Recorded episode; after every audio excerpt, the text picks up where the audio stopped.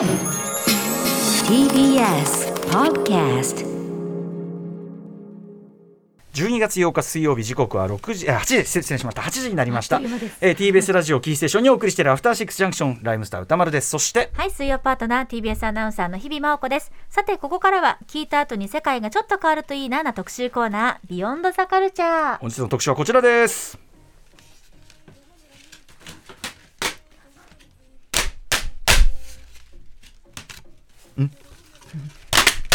あこれね。今ちょっととあるアクションをしてますけど。なるほど。分かりやすかった。ということでこんな今ね何をやってるのかも含めてこれをさえ聞けば大丈夫。2021年 K-POP 総まとめ。アジア各国の良質な音楽を紹介します不定期企画アジアンミュージックジャンクションシリーズ。今年もいろいろなアジアの音楽をお送りしてきましたね。はい、えー本日も6時台菅原慎一さんセレクト。2021年ベストアジアンミュージック部門別にお送りしましたが、はい。8時台は今年の K-POP 総まとめをお送りします。ということで今夜のゲストは DJ エイリカさん。DJDJ キキさんです。お二人こんばんは。エイリカさんなんて去年の総まとめ以来ですもんね,、大変ご無沙汰しております。いらっしゃいませ。はい、えーそして DJDJ キキさんはねあの DJ でも一緒に来ていただいております、さあということで、えーお二人のご紹介改めてしておきましょうはい、ご紹介します。まずはエイリカさんのご紹介です。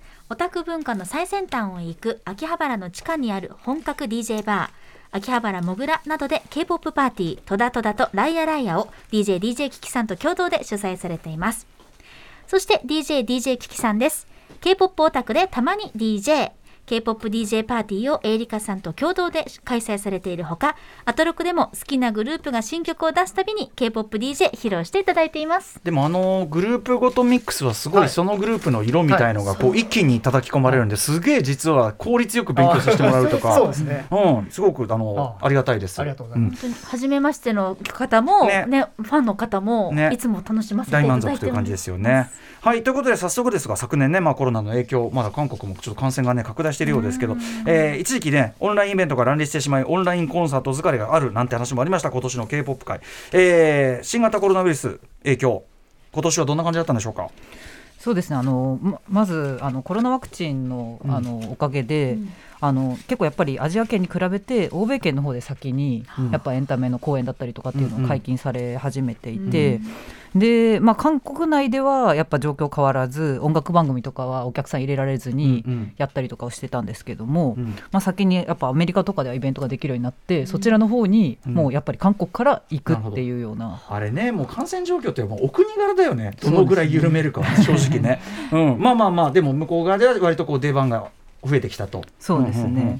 でまあ11月あ、えー、と10 9月末ぐらいから、うん。えーとまあ、新人グループだったりとかっていうのもアメリカに行ったりして、うん。はい。で1か月ぐらい滞在したりして、うんうんうんでニューヨークだったり LA だったりみたいなところで結構テレビ番組に出たりとかあそうなんだ。はい、あのまああのなんていうんですかね代々木公園みたいなああいう,、うんうん。こう開けた公園みたいなところで、うんうん。こうフリーフリーライブ。フェスみたいな感じへのーでこう公演をしたりとか、やっぱり BTS 以降、さらにこう一般浸透度みたいのは、そうですね。もう普通になってきたみたいなことなのかな。えーむしろこういった状況下がグローバライズにこう加速をしてるっていう感じなんですかね。うん。そうですね。そうなのかな。はい。一方ね、韓国国内はどういう雰囲気なんですかね。そそうですね、あの今あ、うんうん。えっ、とまああの先ほどあのやってもらった、ねこれねハリセンですね、これ。ちょっとね 皆さんこれペチペチ落としてるのは あのまあこれエリカさんが手製で作っていただいたんですけど まあいわゆるこうハリセンこういう線紙をこう折ってペチンペチンと音が鳴りやすくなってるね。そうですね。声が出せないので、ああ、はい。発声の代わりに、あの、あの拍手だったり、はいハリセンを、そうですね。これですね。なんか K-POP のあのコンサートとか音楽番組とか、うんうん。まあ基本的にその曲にに対してうん。掛け声がついてて、それを応援するっていうのが一般うんう的なんですね。んうん、確かに。でそのまあ声を出せないので、その代わりにその声のタイミングで、はい、このペンペンペンとやったりする。え、これってどうやって生まれてきたもんなんですか？どうやってそうですね。草のね草のね草の苦肉の策みたいなうんうん感じで。うん、ファンのあファンの間が？やもう公式からそうですね、うんあこうやってくださいとはい。あなんか結構一般的なのは手拍子。うんうんうん。ねやってくださいみたいな結構多くて、でそれも結構難しくてですね、ええあのもう公式からこうやって叩けっていうあの太鼓の達人みたいな譜面が 画面でですね渡されまして。そのうちもうあれだよね。あの歌いながらこのそういうこと降りてくる可能性あるよね。親切な感じになるかもしれない、へえ。でもまああのペチペチってまあ楽しいしこれ自体グッズにするとかなんていうの？こういう時なのでのさ転んでも叩いて起きないアイデアっていうか。もう全然いいなと思いますけどね。ねえなんか一体感も出てい。いですよね。うん。俺俺俺も取り入れようかなと思っちゃったね。これこれとギャルデンのピカピカをてマジで光らせて。そうそう光らせもいいかなみたいあなね。今実際ちょっと映像うんうん。こういう感じで。あ皆さんでも。みんなが。今流れてるニューイストのうんうんうん。公演で実際にこうハリセン今の曲ねこれね。はい。叩い。ているインインサイドアウトというか、はい。このペンペン確かに誰が聴いてもやれる。けどこれでもさみんなでハリセンペンペンやったらなかなかのサウンドじゃない？そうそうね。結構うるさい結と思います構シュールですね、へえはいはい。そんな工夫もしてたりすると、はい。あとはなんかこう傾向ありますか？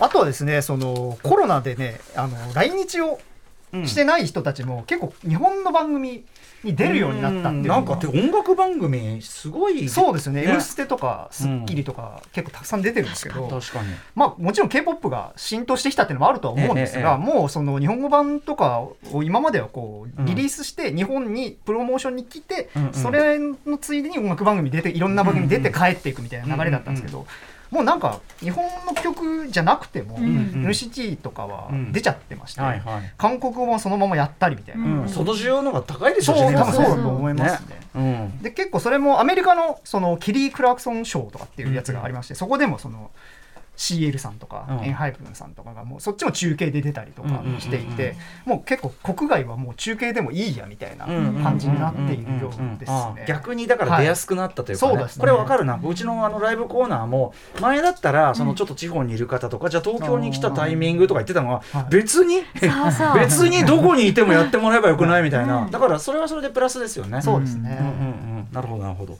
あとはやっぱり本当に浸透だからもちろん BTS 効果もあるけど日本のお茶の間もそうだしその世界の音楽シーンみたいのでもうなんていうの？K p o p 枠みたいなことじゃなくて普通にもうなんかこうあるものっていうか、そうですね。うん、なんかその普通にいいポップスを出すうん人たち。うん今流行ってる曲聴いてりゃ普通にそれが入ってるっていうか、そうですねん、なんかそういう感じにいよいよ本当になってきたという感じがすごくしますね。はいということでお知らせさんとは今年の k p o p 音楽的傾向や今年の注目トピックについて曲を聴きながらお二人に解説いただきます。よろしくお願いします。はい、よろしくお願いします。お願いします。After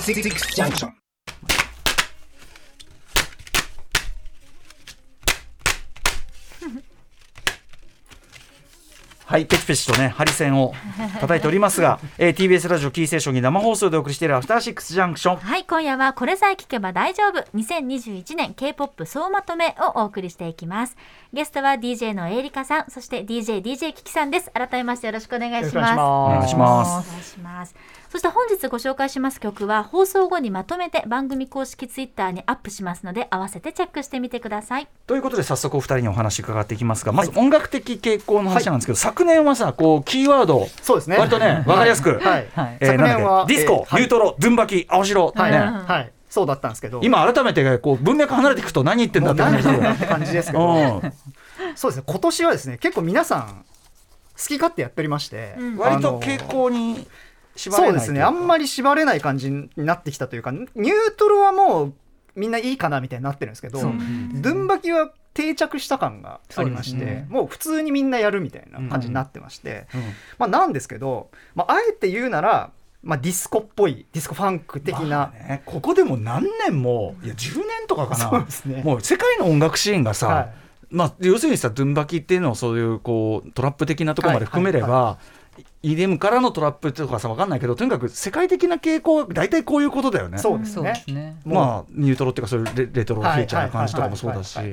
まあ、それに追っかけるのが k p o p 結構早い。っていうのがあって、まあ、もちろんあの BTS の「ダイナマイトがですね、はい。うん。出てもうそれでうん。みんなバーッとああいう曲を聴くようになって、まあディスコな曲そうですディスコな曲、うんで今年5月に「バター」が出て、はいで結構もうこれみんないけんじゃねって思ったんだと思うんですよね、うん。K-POP の人たちが。うん。でその結果あのディスコファンク的な曲が大量にリリースされるように、まあもともとみんな大好きそうみたいなとこだからね。もうグッドミュージックっていう感じのものですよね。だからある意味堅いところに置きに行ったやつだから、はい。そね。それをみんなが追い出すと それはそれでどうなんだかっていう結構みんな安牌狙ってんじゃないかみたいな感じはあるんですけど、うん。まあ傾向っていうとそういう感じになっちゃうかなっていう。まあそりゃそうだろうって感じだけど、はい。でもいいじゃん。みんな大好きな聞けばいいからさ、そうなんです。うん。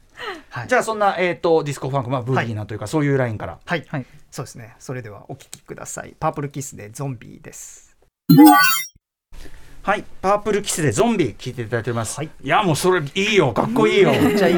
あの途中ラップしてる人は日本の方なんですか？そうですね、はい日本うん人はい。メンバーで、めちゃくちゃラップいいよ。いい声してるし。え すげえやらややられた普通に。えー、こいついいみたいなラバースもっと聞きたいみたいな。はい。ちょっとあの Purple Kiss ね、はい。はい。ちなみにまあこのタイプの曲はいい曲めっちゃあると。はい。そうなんです。正直ここに入れる曲10曲ぐらい候補があって、うんうん。その中ですごい悩んだ結果、はい。これを選ばせていただきましやっぱり平均点高くいけるもんねこれね。そういいいこといいこといいこと、はい。うん、 Purple Kiss Zombie を聴いていただきました、ディスコファンクな曲調、はいさあどんどんいきましょうか、はい、ここからは今年の K-POP 界を賑わせたトピックとともに、それにまつわる楽曲紹介していただきます。では最初のトピックお願いします。た K-POP はメタバースというネクストレベルへ。言わんやクワンや。おや。言わんや食わんや。このまあちょっとこれから食わんやってワードの説明聞くんだけど俺がこう食わんやって聞いた時に言わんや食わんやおやって。先週ひらめいちゃったん。あの。し打ち合わせの時言いたくなっちゃって。じゃあ次入れ入れさせていただきまこしたけど。これは踏めるぞと。言わんや食わんやおやおやはい、はい、ということで食わんや。どういうことですか？もう何が何だか。まあみんな分かってないんですけど、あの韓国語であの荒野ですね。あの漢字で荒野、荒れた矢の荒野なんですけどうんうんうん、まああの東方神起やエクソなどが NCT とかが所属してるあの SM エンターテインメントのアーティストの歌詞でうん。小出しに出てくるようになったんですこよ。れは何年か前から？えっ、と去年くらいか去らですね、年ぐらいから。はい「こうや食わんや」って言葉がちょいちょいこう SM エンターテインメントのアーティストの中に出てきたと。そうですね。うん、でまあその今かかっているですね。あの aespa というアイドル aespa はい。これ aespa 実は僕この番組あのー10月19日に鈴木みのりさんえええークイアなカルチャーニュースの中でご紹介いただいて、とにかく設定がなんあかそうなんです。めちゃくちゃでみたいな。めちゃくちゃなんです。うんこどこまでしか聞いてないんですよ、うんうんうん。ぜひ。そうなんです。でめちゃくちゃでしてあのー SM エンターテインメントがですねその SMCU っていうのを始めまして。SM Culture Universe。MCU ならぬそうです。あの SMCU SMCU 完全にパクってますけど、あのまあかんもう完全にマーベル・シネマティック・ユニバースみたいな感じでやっててえっうこと？とまあそれになんかカンクワンヤに SM のアイドルたちがこうなんていうんですかね。アベンジャーズ的な、うん。合流していくみたいな。つまりカンヤっていうのはその世界かな？そのはいもう一つあるメ,、そう。はい。メタバース的なだから中津国じゃないけど、はい。もう一個世界があってその中に集う SM エンターテインメントの、まあ、ヒーローならぬそのアーティストたちはい。っていうのがその架空世界クワンヤの中でいろんな曲を出して活躍していくぞみたいなそういうこと？なんかもう、まあ、すみんな分かってないんで大体そういうことだと思うんですよ。今じゃあ分かった。今すぐ汲み取っていっちゃった。汲み取っちゃったうんうん。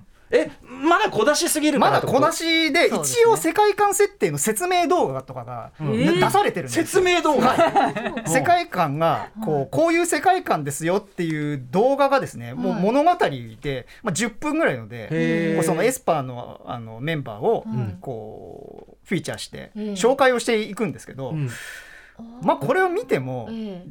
そこまで説明されてないんですよ。あそうなんだ、はい説明動画、はい。でなんか S 単 SF チックな？そうですね。その現実世界とどうやなんかそのなんていうんですかね。あのバーチャルな世界があって、で自分と対になるアバターみたいなやつがいて、うん。そいつとのシンクロ率が上がるとそいつが現代に来たり自分が向こうに行ったりができるようになるみたいな世界観設定になってるんですよ。へーだからでそれがなんかブラックマンバっていう敵みたいなやつがいるんですよ。ブラックマンバはい、そいつのせいでそこのシンクが切れると。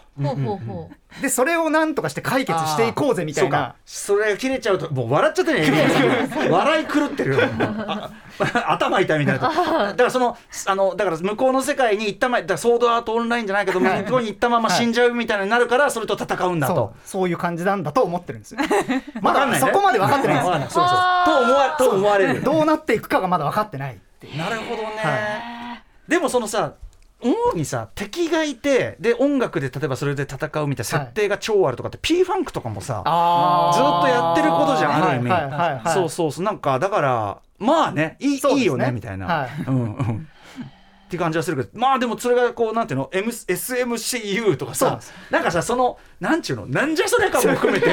そう。みんなちょっと面白くなっちゃって。て でもうみんなネタにしてる感じですね。えこれじゃあ SM エンターテインメントの今所属アーティストはみんなそのクワンヤ世界というかクワンヤものにみんな参加してんの、というわけでもないんですよ。わけであのエクソとか、うん。NCT とかは、なんか招待されてるんですけど、正体正体っていうレッのはまあドベルベット。歌詞に出てくるカンヤカンヤの。はい匂わせが出るそうですねワンヤ話が出てくる、うん。カンヤを駆け抜けてるぞ、うん。今みたいな歌詞が出てきたりするんですけど、駆け抜けてるなんとか入ってくれるんだよね、はい。クワンヤでなんとかクワンヤでキスみたいなの入ればいいわけだよね、なんです。けどレッドベルベットとかシャイニーとかは、うん。あの招待されてないんですよ。招待されてない。まだ何にも歌詞とかにも出てきてないし匂わせすらないんですね。あーこれはたまにあるよね。あのこれは DC ユニバースだけどこっちは DC ユニバースはこれはクロスしないから。こいつ違うぞみたいな、うん。こうあのこのジョーカーはこれはこっちには入んないから。みたい。なそういうねそういうあれがあって。だ基準がちょっとまだよく分かってないっていう。今後でもつながるかもっていうのでもファンはそのなんじゃそりゃとかこっちは入んないかいとかそういうのもそういうのも面白がってるそうですうんうんうんいや面白いよ。うん。面白い正直。興味はめちゃくちゃかきたてられますよね。なんだそりゃっていう。うんうんちょっとその説明動画も見てみますねエスパねはいぜひ、そっかだからそのメタバースでみたいな言って設定がすごいって言ってたけど、はい。それがさらにそうかそういうマルチバース化してるというかね。そうですね。はあはあはあわかりました。じゃあちょっと曲というか、はい。そっちに行きましょうか。はい。じゃあ曲も。エス aespa に行こうかね。 aespa の、はいえっと最新曲でですね「えー Savage」という曲です。はい、SM エンターテインメントが仕掛ける SM Culture Universe M SMCU の先兵たる、えー aespa の Savage という曲を聴いている、はい。まあ、曲はもちろん普通にかっこいいんだけど、はい。はいだから内容はその KWANGYA でのなんかそのあなんだ Black Mamba との戦はい。い。とかの歌、はい。はいそうですね。もうそうとしか言いようがない。でもさ今そのなんかビジュアルとかねいろいろ見せてもらったけどやっぱりそのアバターがいて本人がいてっていうなんかダブルなビジュアルのはい。あれであるとか、なんかこれで最終的に例えばさそれを映像作品にしてもいいしなんかミュージカル仕立てのなんかにしてもいいしとか多分そういうマルチメディア展開もここからしていくんだろうしね。正直まあそのだからなんかめちゃくちゃやってんなも含めて、面白いは面白いよ。そうですね。やっぱそのあれですよハイアンドローを見た時のなんだこれゃくちゃだよみたいな、うん、みたいなののさらになんかいっちゃってる版というか、曲の中でも徹底されてるみたいな、僕は結構やっぱあいいいい、いやいい、うん、まあ確かに大きな事務所だからこそできる骨太さっていうのはすごい感じますね。だしなんかアバターがバッて出てきたけどう なんかまた別の人本当にい。や本当おもろい、うん。これ日本人のメンバーも一人いらっしゃる。そうですね。あそうだよね。ジゼルさん。はいえーこれはじゃあこれでも今 SM エンタ SMCU の独壇場ですね、じゃあね。そうですね。すごいな。あしあ 2D アニメもあるんだ。そうなんです。本当だ。なんでもありだな。やりたい放題です本当ですやりたいね。放題だ。はいはい。さあということで続けて、えーいきましょうかね。こういう方向ので世界設定がすごいおもろいみたいなのはあるそうんでですね。実はさっき映画にしたら面白いみたいな話あったと思うんですけど、実はもう映画を作ってるグループがいましてお あの P1 ハーモニーっていうんですけど P1 ハーモニーはい、あのデビューのタイミング、まあ、デビューするちょっと前に先に映画を公開して、うんうんうんでそれからこうデビューしてうんうん。曲出してっていうような形でやっていて、えで実際にもう本当にあの映画館でこう公開みたいな形へでーされえて。これってそのああいうライブ映画とか音楽映画じゃなくてあですか？もうですね。あの、まあ、これも、うん。あのそうですね。あの2020何年だったかな、うん。の世界でもうその世界がこうほとんどこう、うん。灰のような街になっていて、うんうん。してる中ではい。その中でそのあのドローンみたいなのがうん。こう敵としているいるものと戦うっていう、世界で、うん。でそのまあなんかなんていうんですかねあの、はい。時空をこはい。う超えて、い、ろんなそういうメンバーを集めてその世界を救っていくっていうような映画の内容。まさにヒーローもの的なね。そうですね。結構金もかかるでしょいやそうすごいんでですよ。もうだから結構みんななんかそんな k p o p アイドルがのうん。作る映画なんてっていう感じだったんですよ、最初。は、でも実際あのギャオであの、はい。今公開されているんであの無料で見られるんでぜひ見てほしいんですけど、それで結構見られるようになって見てみたらこんなにガチなのっていう感じでもうすごいお金かかってて、うん。でしかも事務所が FNC エンターテインメントっていう事務所でそこって結構あのチョン・ヘインとか、えー、と有名なあの俳優さんもすごいたくさんあの所属してる事務所で、はい。そういうところからこうカメオ出演じゃないですけど、えー。いっぱい連れてきて、めっちゃ豪華です、ね。そうなんですよ。だからすごいメンツも豪華だし、まあ、すごいお金がかかっているように見えまなす。試みが PH P1 P1 ハーモニーハーねモニーですね。P1 ハーモニーの新しい世界の始まりという映画ギャオじゃあ見れる人これちょっとぜひ映画見てみてはい。ね、ええこれ人気っていうかその支持具合はどうなの？そうですね。韓国内ではなんかまあ全然って感じですけど、うんうん。えっと、頭に言ったそのアメリカで、ええ。あの公演してるって言ったのはい。がこの P1 ハーモニーが、へー。まだデビューして1年ちょちょうど1年ぐらいなんですけど、まあ、9月にアメリカ行ってもうそこではもうすごい人気で、えー。なんかもともとあのカナダ出身のメンバーがいて、うんうんで結構英語で、うん。あの日々あ。のリライライブうんうんとかをしてファンと結構うんうんうん。やり取りをしていて、あじゃあもうそもそも北米市場狙いというか。これ実際にそのあの LA であーあった。今映像見せていただいてますけど、もうあすげえものすごい人数ですね。めちゃくちゃいる、えー、何この人気？そのあの代々木公園みたいな公園でって言ったのがこれです。いやこれ結構これ万いるね。ぎゅうぎゅうですよ。しかも人人人人人。うんこれは万いる。うん。結1万はいるえー、構熱烈なファンというか盛り上がりがすごい。まあ、やっぱり、まあ、アメリカのその k p o p ファンの人たちも、うん。やっぱりその、まあ、2020年の間とかっていうのは絶、うん生で見れなかったっていうのもあって、うん飢えてるからねそうですね飢えてるからっていうのもまあもちろんあるとは思うんですけど、うんそれでも規模がすごいそうですよね。はい。ということでじゃあその P1 ハーモニーの曲も聞いてみましょうか。はい、えっと、P1 ハーモニーで「コ何？スケアード」です。はい、えー、P1 ハーモニーでスケアード聞いていただいております。まあかっこいいラップもかっこいいしね。なんかでも K-POP アーティストってなんかそういうこう作り込んだ映像とかその作り込んだルックスとか作り込みがの美学っていうかさ世界観があるから、やっぱそういうフィクショナルななんていうかなエンターテインメント性と相性はやっぱいいのかもね。なんかね。そうですね。そっちの方にむしろ可能性を感じるってなんかわかる気もする。あとコロナ禍で要するにライブとかじゃなくてバーチャルなそのところに可能性をい担保しておくのっていうのもクレバーな話だと思うし意外と理にかなってるかも。そうですね、うんというね。いやでも何にせよなんていうかお金もかかるしさ。なんかこういわゆるダンスして歌ってだけじゃないうんうん。このパフォーマンスというか、うん。まあ、アーティストというのももったいないぐらいのうん幅ですよねこの表現力というかそうね。その舞台がね。あとやっぱ気になるなクワンヤ。クワンヤ。クワンヤのでもこのクワンヤのこう現状隙間だらけ感みたいなのが、ね、これがたまんないよね。たまんないたまんないよね。はい埋めたくなるもんね。ここっちがやっぱファン心理をやっぱりさファンカルチャーを盛り上げるよこれは。うん ということで、はい。皆さんクワンヤ言わんやクワンや俺らってね よく分かっていただいてさあということでどんどんいきましょう、はい、ここまで K-POP の重要トピックス、そしてそれを彩彩る楽曲を紹介していただいていますが、次のトピックお願いします。それでも続くササバイバルル番組ブブーー。ムサバイバル版まあオオーディションはい。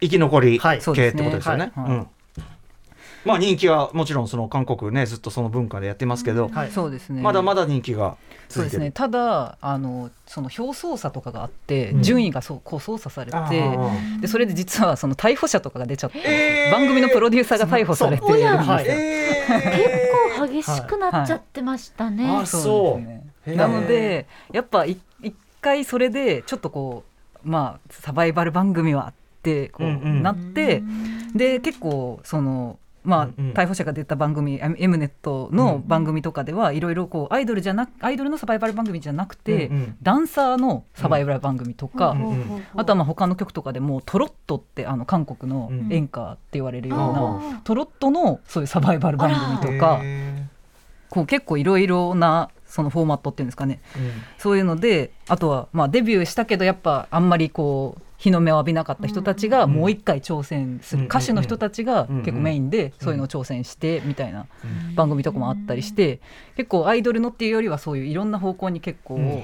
一時期流れてたんですけども、うん。やっぱりっていうのが あって今流れているこの「ガールズプラネットはいの」うん。えー、とっていうのもこの M ネットがまた、えー、と冬ぐらいあ秋ぐらいから始めた番組なんですけど、もうこれあのその逮捕者が出たプロデュースシリーズって呼ばれるうん。番組ともう本当にほぼうんあのシステムが一緒で、もう見てる人たちもこれはプデュじゃんプデュじゃんって言って、もう何も変わらないんですけど、うん番組名変えて、うん一応この「ガールズプラネット」は日本と中国と韓国からそれぞれ33人ずつ、うん99人でやるっていうんうんううん。番組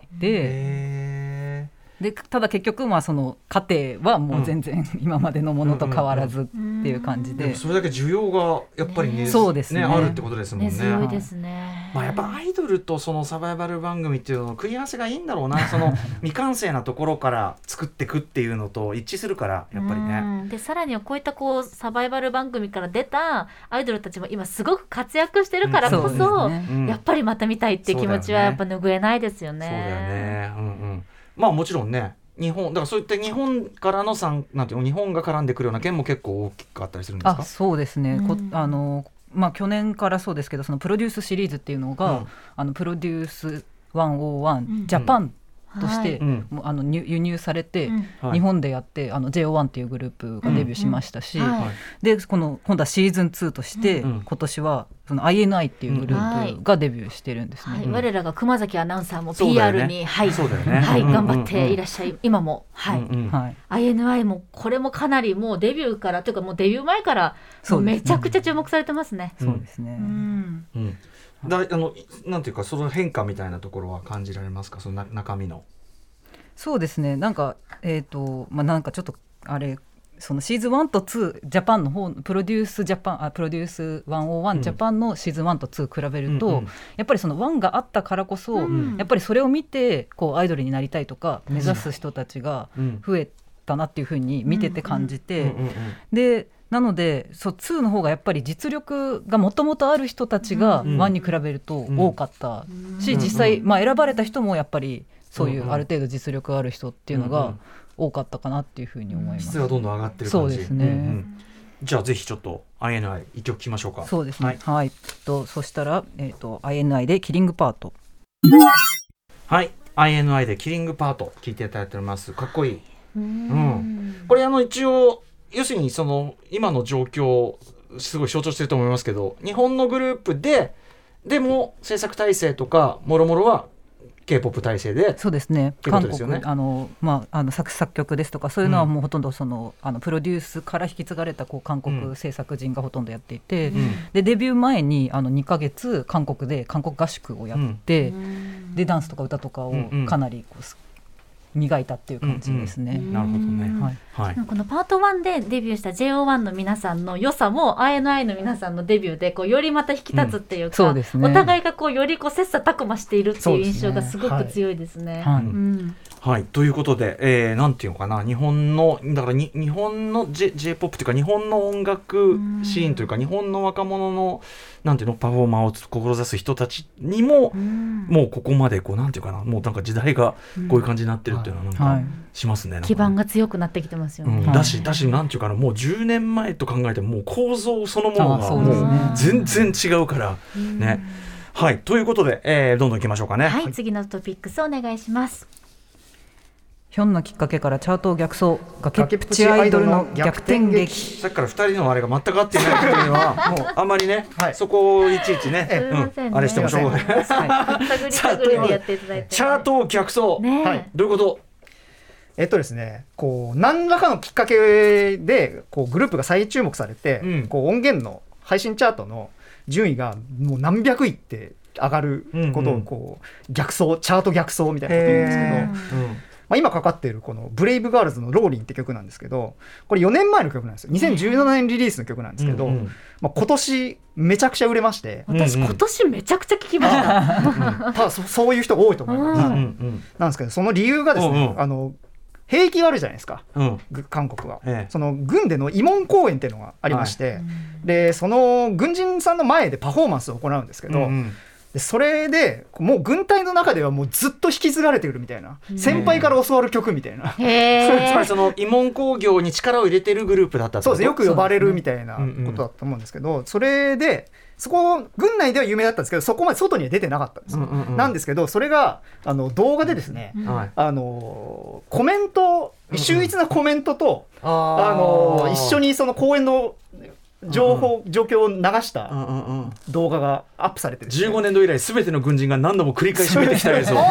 本当にいい曲。そう。こういう面白いコメントと一緒にやったらね、あテーブルの上でこれを真似してた先輩の姿が忘れられないとかへえこれでバズりまして、うんうんうん。急にチャートに。戦争が起きてもこれといたつけといたら勝てそう。人民軍も踊るしかないねマジで。そしてこの皆さんの盛り上がりね観客席の。でやっぱ観客席側が映ってもう軍人がもうぐわーってなってる。へえあすげえそうだ全員。みんな真似してる。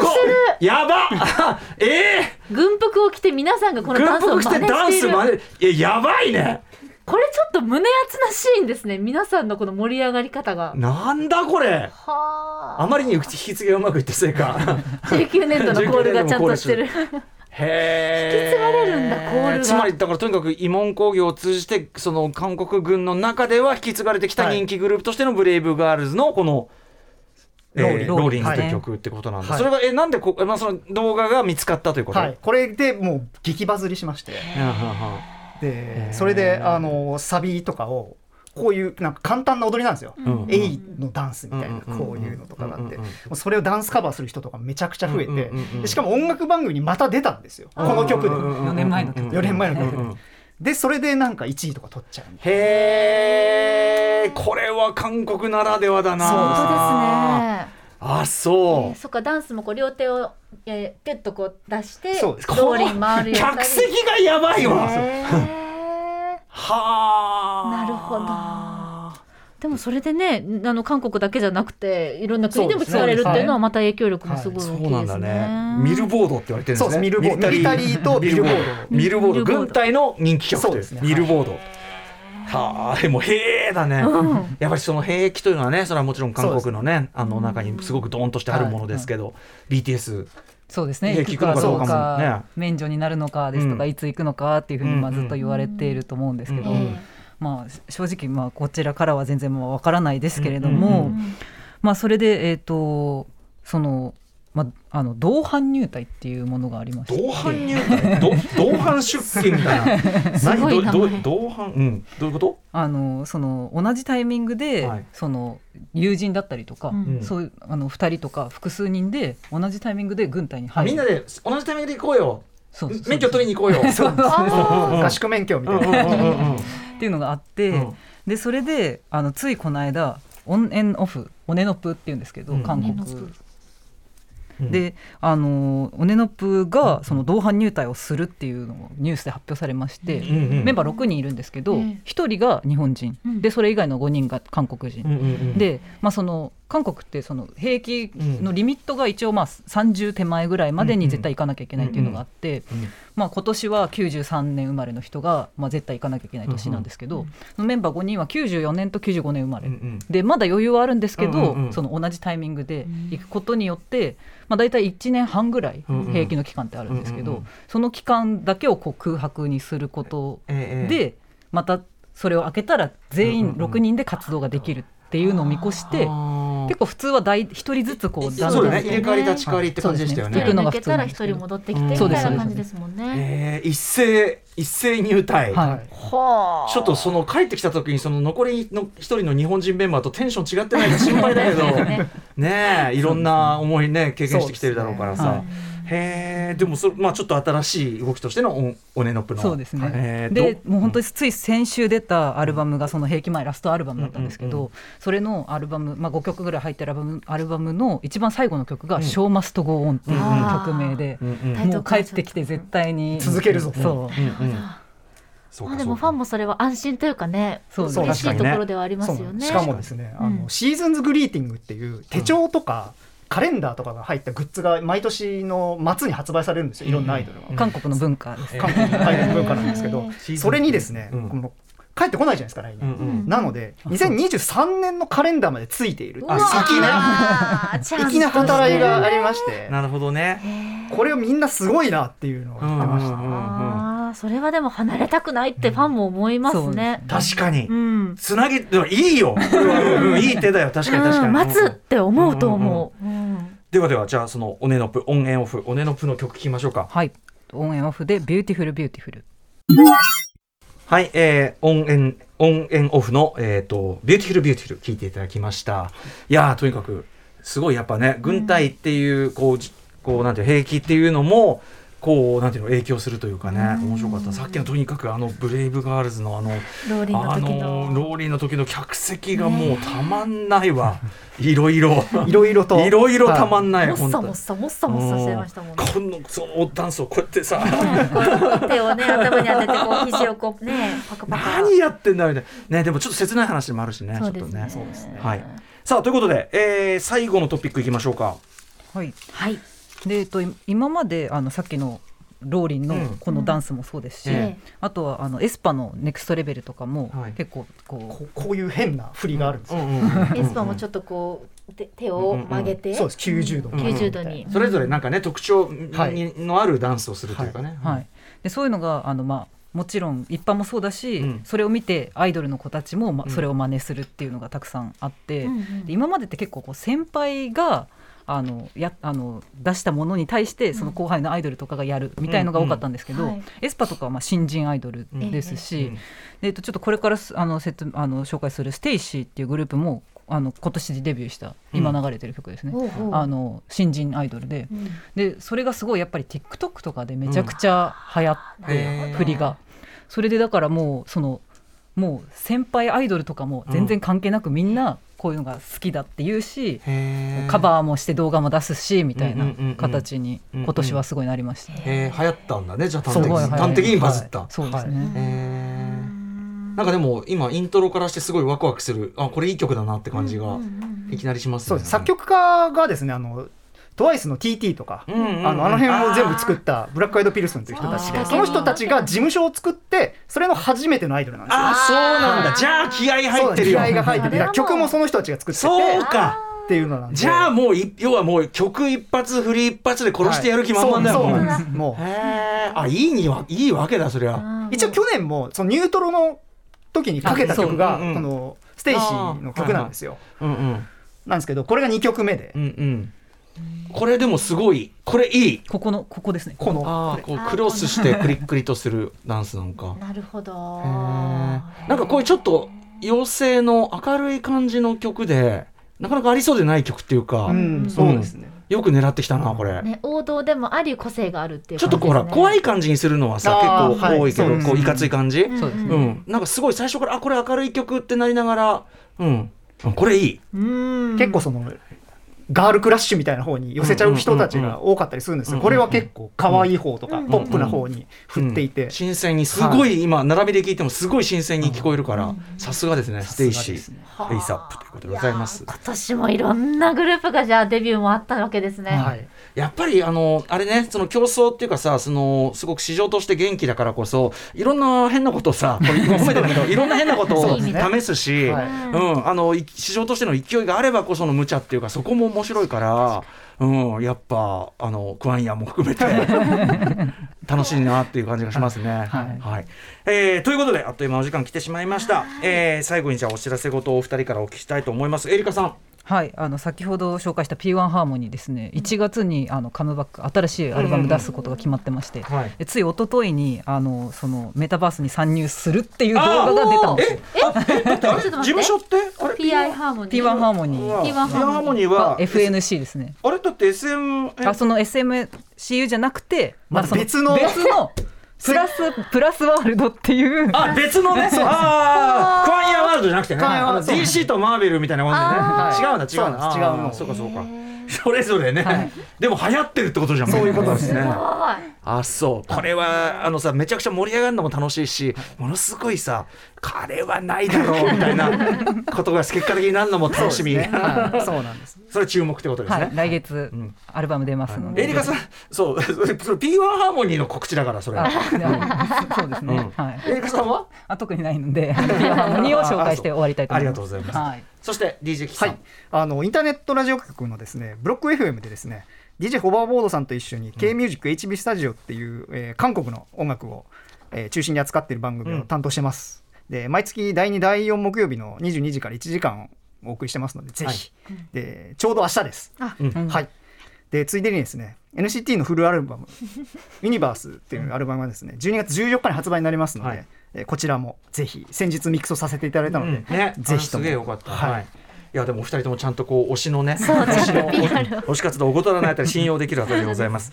いやでも面白かったうん勉強になりました。あありがとうございえーということで以上これさえ聞けば大丈夫 K 2021年 K-POP 総まとめでした。エイリカさん DJ DJ キさんありがとうございました。ありがとうございました。